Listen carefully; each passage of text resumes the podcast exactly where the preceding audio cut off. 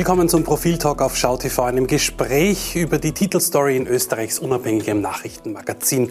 Und diesmal die große Story, die Familie Molden. Eine ganz besondere Familie, ein besonderer Clan, der viele Höhen und Tiefen kennt. Und über diese Familie spreche ich heute mit Profiljournalistin äh, Christa Zöchling und Herausgeber Christian Reiner. Schön, dass ihr da seid. Christa, ich starte gleich mit dir. Was macht diese Familie Molden denn so besonders? Nun, äh, das Besondere liegt daran, dass sie eigentlich alle Aspekte des Österreichtums abdeckt.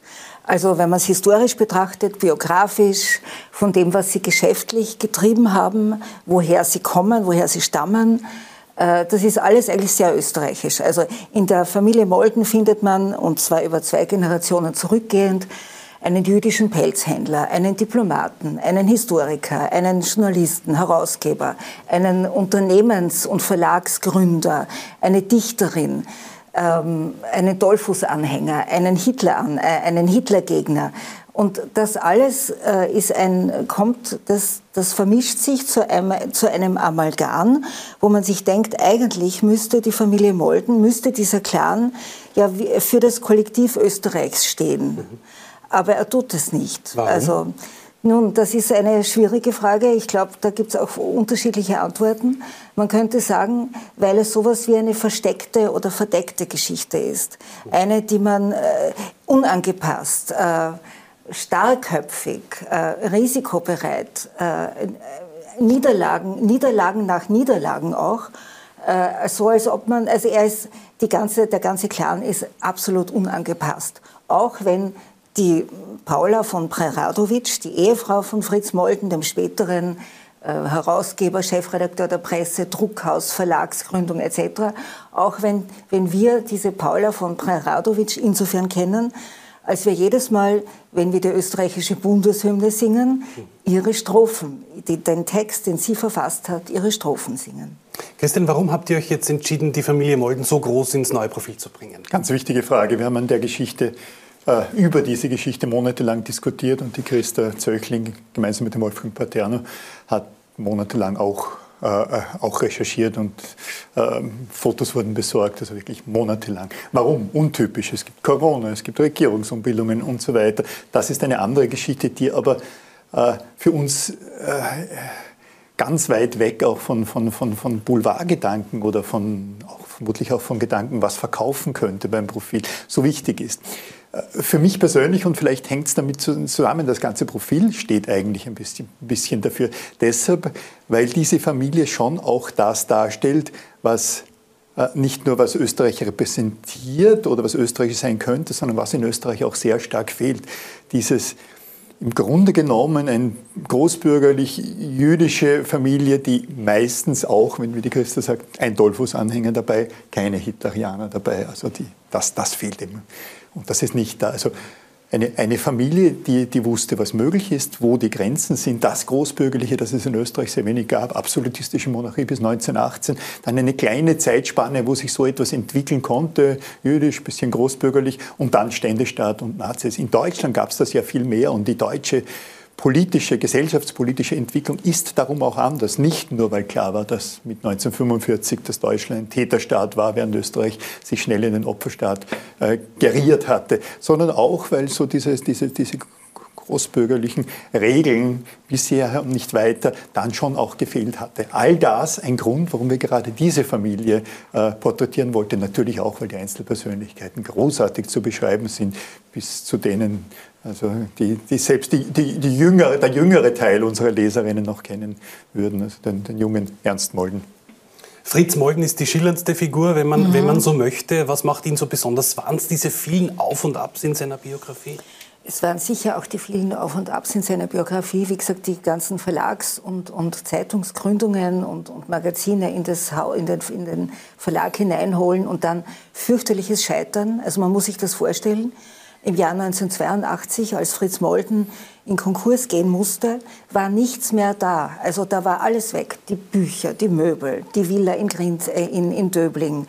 Nichts. Außer einem kleinen, damals noch kleinen Holzhäuschen in Alpbach, das der Fritz Molden seiner Frau Jahre vorher schon überschrieben hatte. Sonst war nichts. Die haben mhm. sogar die Lebensmittelvorräte aus der Villa nach Alpbach geschafft, damit sie die ersten Wochen einmal nicht Freunde bitten müssen, äh, um, um äh, zum Essen eingeladen zu werden. Das ist die eine Sache. Das andere ist aber, und das kennen wahrscheinlich viele von, von einer bestimmten, also meine Generation und die etwas jüngeren auch noch, die haben wahrscheinlich die Großväter und die Väter gefragt, was hast du im Krieg gemacht? Und bei, bei Fritz Molden war das so, er war, da war er 13, 14 Jahre alt und hat Flugzettel verteilt, ist von der Gestapo verhört worden, wobei man muss dazu sagen, seine Familie war natürlich unter großem Verdacht. Als Dollfuß-Anhänger und Hitler-Gegner waren die sowieso unter großem Verdacht seitens der Nationalsozialisten. Aber dieser Junge ist dann in eine Strafkompanie gekommen, in den Pripret-Sümpfen in Weißrussland, wo man Partisanen unter Anführungszeichen gejagt hat und wo er vermutlich auch dabei war. Äh, mitsehen, mit ansehen musste wie die SS, weil die hatten, diese Strafkompanie hatte die, die Aufgabe, im Wege durch den Sumpf für die SS zu, zu finden. Sind etliche bei, äh, von ihnen sind im, im Sumpf erstickt.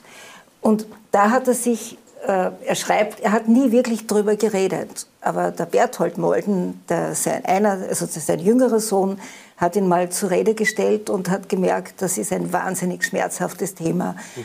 Er ist dann nachher in den Widerstand gegangen und ist auch gesucht worden per Fahndungsplakat von, der, von den Nationalsozialisten, ist in Abwesenheit zu einer Todesstrafe verurteilt worden.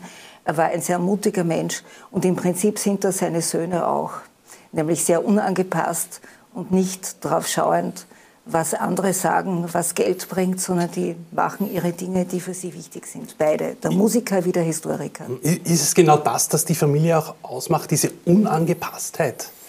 sicherlich die Unangepasstheit, der eigene Wille, aber wie gesagt, eigentlich immer auf der richtigen Seite stehen. Ich finde es sehr spannend, das ist vielleicht auch eine Antwort auf deine Frage, äh, was da innerhalb einer Familie entsteht, weitergegeben wird. Wo gibt es das sonst? Ich glaube, die Kennedys erwähnt ja so am Rande, äh, dass das ist ja keine, keine, keine genetische Prädisposition, das ist epigenetisch wird es weitergegeben. Es wird gesehen, man, es hat natürlich, es ist, hat was mit Ausbildung zu tun, es hat etwas mit Diskurs zu tun, der zu Hause stattfindet, mit, mit, mit wohlwollenden Streitereien und dass das eine Familie dieser Art so formt. Man kennt es natürlich bei Dichterfamilien, bei den Manns in Deutschland, aber das, das finde ich so faszinierend.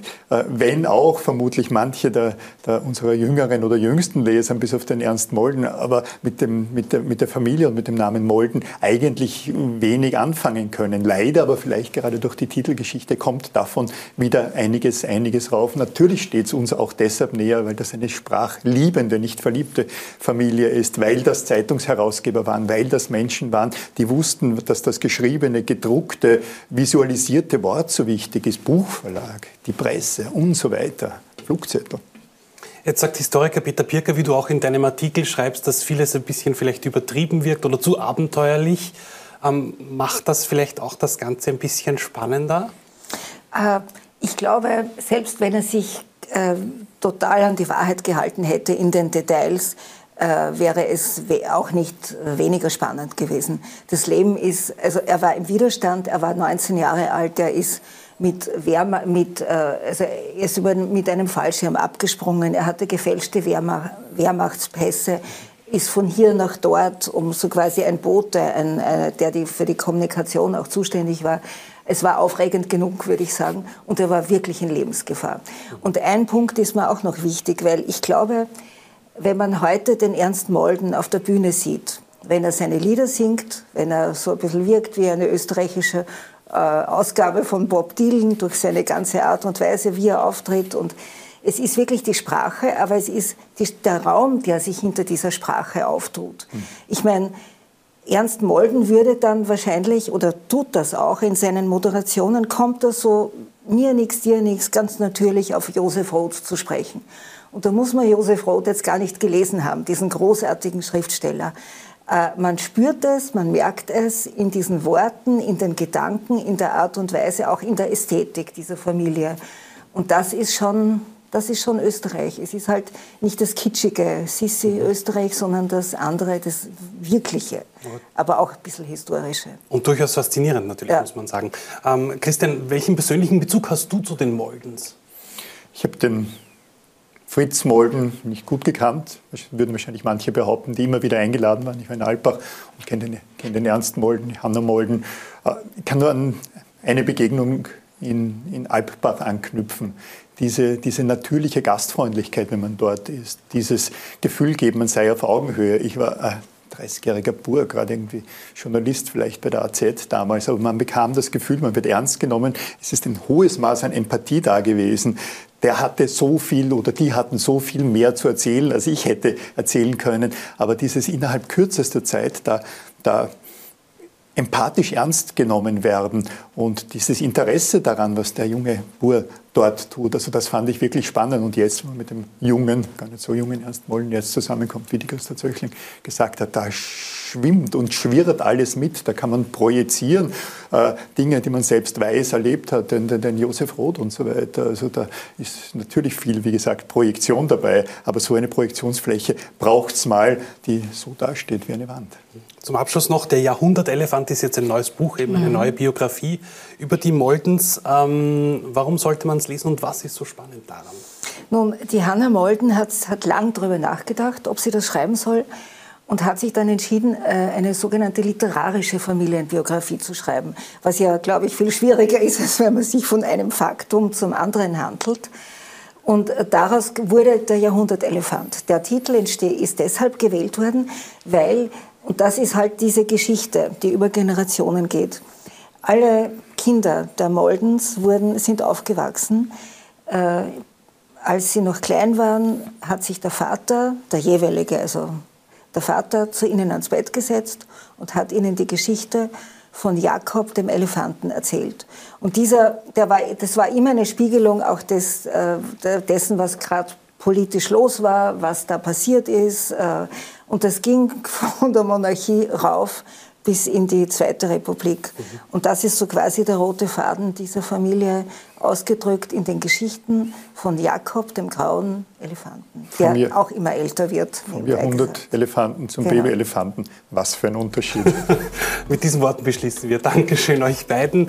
Ähm, alles über die Moldens lesen Sie im aktuellen Profil. Schauen Sie da rein, wie auch bei uns. Bis zum nächsten Mal. Danke fürs Zusehen.